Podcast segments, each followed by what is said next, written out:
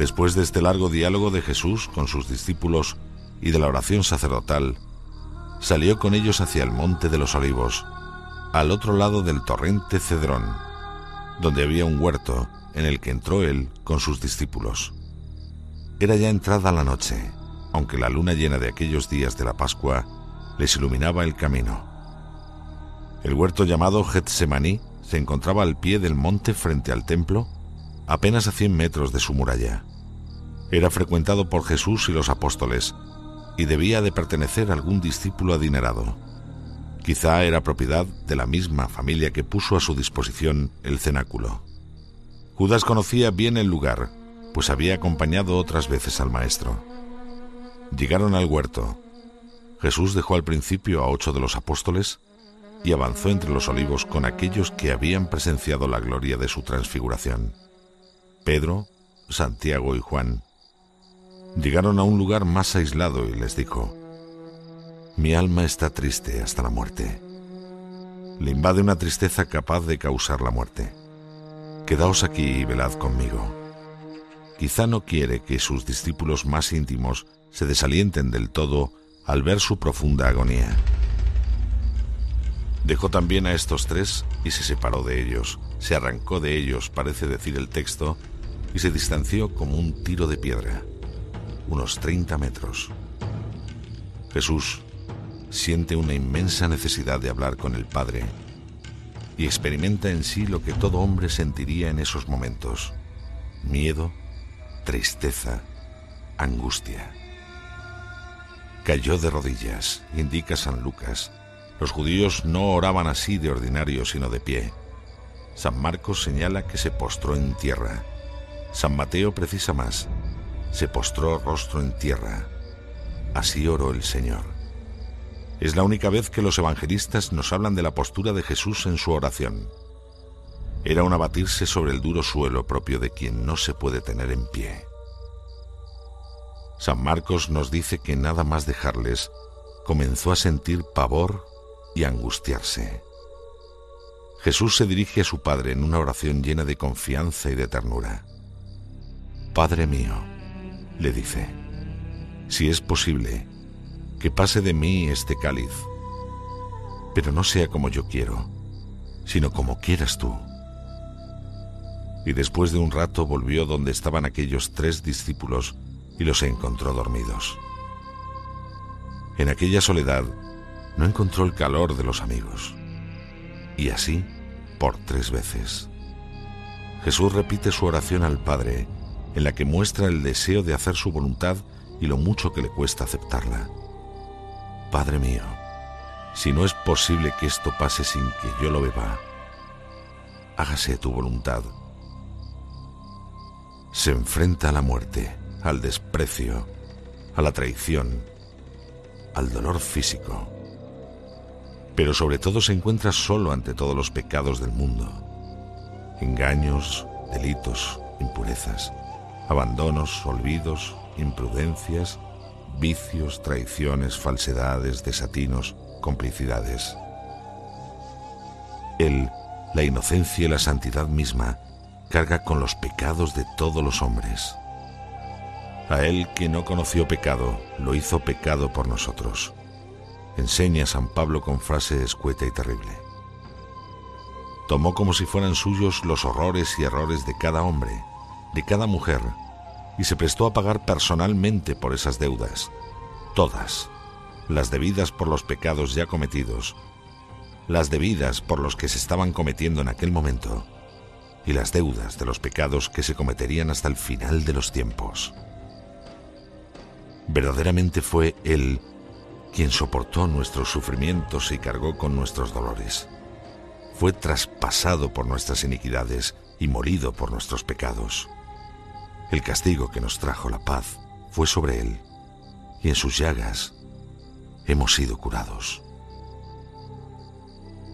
El Señor no solo salió fiador de culpas ajenas, se hizo tan uno con cada hombre como lo es la cabeza con el cuerpo.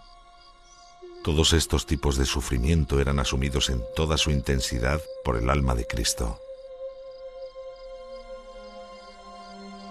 Con su sabiduría divina contempló con especial claridad todo lo que oprimía su alma. El rechazo del pueblo elegido, la presencia cercana ya de Judas, la flaqueza de Simón, al que había elegido como roca de su iglesia, la defección de sus discípulos, los pecados incontables de las generaciones, el desprecio que muchos harían de su sacrificio, la resistencia a la gracia de tantos y tantos. Nosotros no podemos comprender bien el sufrimiento y la agonía de Jesús, porque no conocemos bien ni la esencia de lo que es el pecado, ni la misma santidad de Cristo.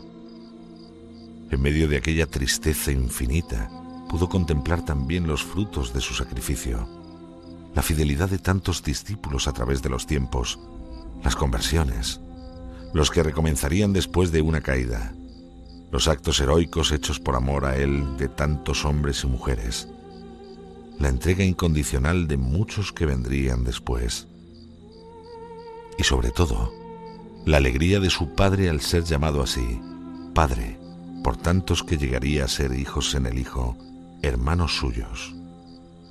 Todo esto movía a su santa humanidad a repetir una y otra vez, hágase tu voluntad. Ya antes había dicho a sus discípulos, el cáliz que me ofreció mi Padre, ¿no he de beberlo? Ahora ha llegado la hora. Pero era tal su desfallecimiento que Dios Padre hubo de enviar un ángel del cielo para confortarlo. Parece como si su divinidad estuviera completamente oculta. El mismo San Lucas nos dice que entrando en agonía oraba con más intensidad. Fue tal el esfuerzo de la voluntad humana de Cristo en aceptar este cáliz de la pasión que le vino un sudor como de gotas de sangre que caían hasta el suelo. La violencia de la agonía tuvo este efecto sobre el cuerpo un sudor de sangre que debió de ser tan copioso que se tradujo en gotas que caían en tierra. La naturaleza humana del Señor se nos muestra en esta escena con toda su capacidad de sufrimiento. Y este fue tan intenso que rebasó con mucho los límites de su capacidad natural. Ha comenzado la hora y el poder de las tinieblas. El demonio, después de las acometidas al Señor en el desierto, se apartó de él hasta el momento oportuno. Ahora desde el comienzo de la pasión, se hace presente y vuelve al ataque aprovechando la repugnancia natural al sufrimiento y a la muerte de la naturaleza humana de Jesús. Por tres veces interrumpió el Señor su oración y fue en busca de la compañía de aquellos tres discípulos. Velad conmigo, estad a mi lado, no me dejéis solo, les había pedido. Nunca hemos visto así a Jesús a lo largo del Evangelio. Y al volver los encontró dormidos, pues sus ojos estaban pesados y no sabían qué responderle. Buscó en aquel tremendo desamparo un poco de calor humano, el reconfortante alivio de la amistad, pero los amigos fallaron y abandonaron al amigo. Era aquella una noche para estar en vela, para estar en oración, y se durmieron no amaban aún bastante y se dejaron vencer por la debilidad y por la tristeza, y dejaron a Jesús solo. Los encontró dormidos. Tampoco encontró el Señor apoyo en ellos. Ahora pasada la tempestad, ha llegado la calma. Jesús, después de la oración, se encontraba reconfortado. Les dijo finalmente, ¿aún estáis durmiendo y descansando? Basta, llegó la hora. Mirad que el Hijo del Hombre va a ser entregado en manos de los pecadores. Levantaos, vamos, ya llega el que me va a entregar. Los apóstoles no sabían qué decir ni cómo disculparse.